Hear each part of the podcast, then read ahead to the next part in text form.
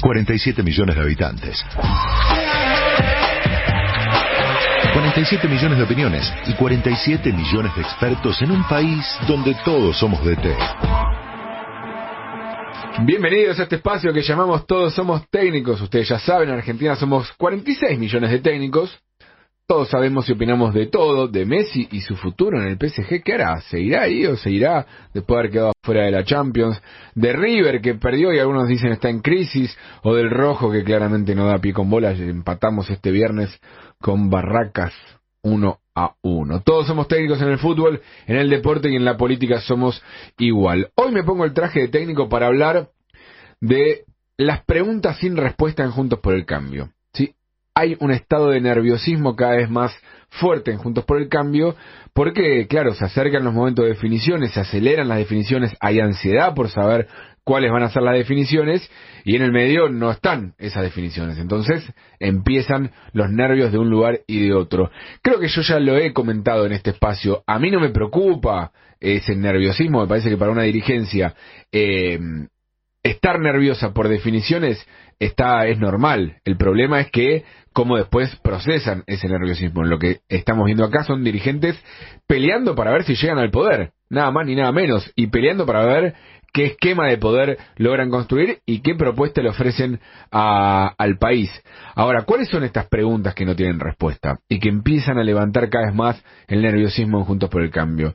En el PRO, por ejemplo, la pregunta es si van a llegar finalmente dos candidatos a las PASO si van a ser, como se dice, Horacio Rodríguez Larreta y Patricia Bullrich, si hay lugar para otro nombre entre esos dos, o si logran ponerse de acuerdo y decir, no, bueno, va a haber un solo candidato.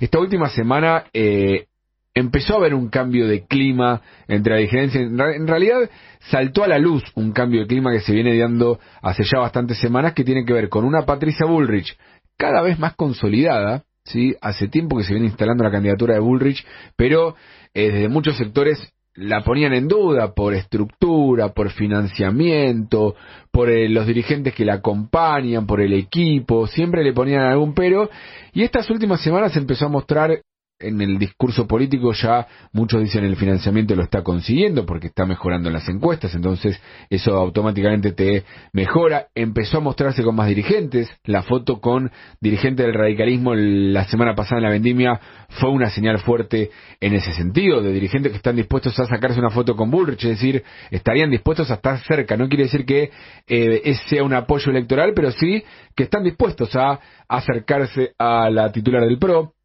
Em, lo mismo consiguió con Emilio Monzó, lo mismo consiguió ayer también con Ricardo López Murphy. Empieza a dar una señal distinta y como contrapartida a Horacio Rodríguez Larreta, que tenía todo eso resuelto, sí, que era el dirigente que quizás tenía la mayor estructura detrás, que el financiamiento nadie lo ponía en duda que lo podía conseguir, que las encuestas lo posicionaban como eh, gran candidato a ser futuro presidente, bueno, empieza a mostrar algunas flaquezas, algunas falencias, y empezó a generar que en el discurso interno dentro del PRO diga, che, quizás no era tan seguro que era la reta.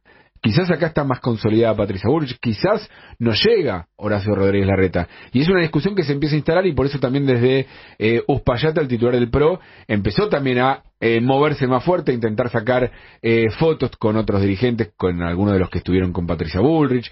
Empieza también a moverse y a instalar la idea de que en las encuestas hay encuestas que no están, las eh, telefónicas sobre todo y las online, que no logran reflejar el, el voto de los no politizados. Por eso empiezan a difundir encuestas de encuestas presenciales diciendo, miren, en las presenciales la diferencia es mucho más clara porque en las presenciales contestan aquellos que no están tan politizados y que tienen un discurso más moderado, discusiones que se vienen y que están cada vez más fuertes en Juntos por el Cambio. Con Vidal, que también ahí hay otra pregunta que muchos se preguntan, ¿y a qué juega Vidal? Muchos dicen, bueno, la candidatura presidencial de Vidal la impulsa Mauricio Macri para condicionar tanto a la reta como a Patricia Bullrich. A la reta en realidad ya lo viene condicionando, apoyando fuerte a Patricia Bullrich. A Vidal eh, la apoya y muchos dicen, bueno, es para también condicionar un poco a, Patricia Bullrich, que los dos estén condicionados por el rol de Vidal. Ahora, Vidal en el medio juega y quiere jugar. Y lo que algunos dicen es, está en el banco de suplentes. O en el área, como un 9 que está esperando que llegue un pelotazo y a ver si le llega alguna, alguna chance. Para eso inevitablemente necesitaría que se caiga alguno de los otros dos, ¿sí? O que Bullrich o que Larreta lleguen completamente eh, desperfilados o que caigan en desgracia y digan, bueno, acá hay una que está lista para hacer y que busca ser también una candidata de unidad, es decir, tengo cosas de Patricia Bullrich por la dureza, por lo halcón que está expresando en su discurso y también eh, experiencia de gestión como gobernadora de la provincia de Buenos Aires durante cuatro años. Pero después, detrás de todo eso, en el PRO, la discusión es qué rol va a jugar Mauricio Macri. Está de viaje, está en Europa y lo que dicen en su entorno es vuelve y a la semana, a las dos semanas, comunica qué va a hacer. ¿sí? Supuestamente algunos dicen que ya lo tiene decidido, pero nadie quiere dar el 100%, dicen 95% de que no juega. ¿Sí? ¿Por qué? Porque sobre todo le preocupa a él el, el cómo gobernar después de su experiencia en la presidencia, no según él, que tenga chance o no de ganar. Yo ahí tengo dudas de si es un candidato que gana la elección, pero en su entorno dicen que gana seguro. Hay que ver efectivamente si eso es así, pero el problema es que después tenés que poder gobernar y avanzar en todas las reformas que venís planteando con la experiencia detrás de haber hablado con tantos dirigentes que hoy no estarían dispuestos a sentarse en esa mesa de negociación. ¿Qué va a hacer Mauricio Macri? Ser ecuánime, así dicen en su entorno. Si no es candidato va a ser ecuánime. Eso no es presidente y eso no es imparcial. Dicen, va a decir lo que tenga que decir, va a ser justo, pero si hay algunas cosas que no le gustan, lo va a plantear. Y ahí hay muchos dentro Juntos por el Cambio que están empezando a mirar con mucha atención cómo está esmerilando a Rodríguez Larreta, cómo le pega, por ejemplo, a Martín Lustó, a Gerardo Morales, a todo el sector que hoy está entre los moderados. Él viene ahí marcando una tendencia como para mover el arco hacia un sector más duro y en eso está jugando bastante fuerte. Y hablamos de Morales, hablamos de Lustó, hablamos también de Manes, hablamos del radicalismo. Si van a tener eh, candidato presidencial?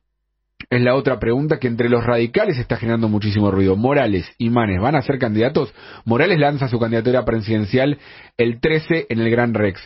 Pocos en la dirigencia política dicen eh, va a llegar a ser eh, candidato a presidente porque los números no lo acompañan. En su entorno dicen puede ser, tenemos dos meses para intentar instalarnos, crecer y sobre todo no sabes qué va a pasar con el resto. Y si el resto se cae, y si Macri decide ser candidato, y no hay ni Ulrich ni Larreta, y el radicalismo tiene que ir con un candidato propio a enfrentarlo a Macri, bueno, dicen hay que estar en la discusión, hay que estar en la pelea, y si no se llega, en todo caso ahí sí, sentarse en una mesa de negociación para fortalecerse dentro de Juntos por el Cambio.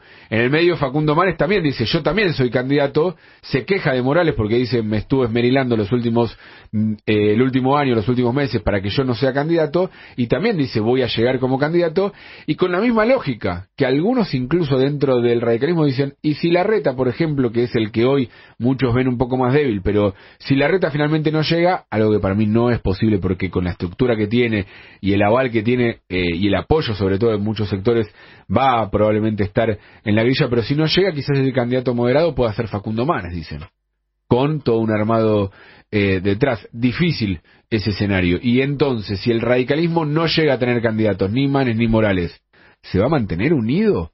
O va a terminar partido y una parte va a ir con los halcones y otro con los moderados, una parte con eh, Bullrich y otro con Rodríguez Larreta. Esa es la imagen que más se ve hoy. Pero en el medio se están matando por debajo.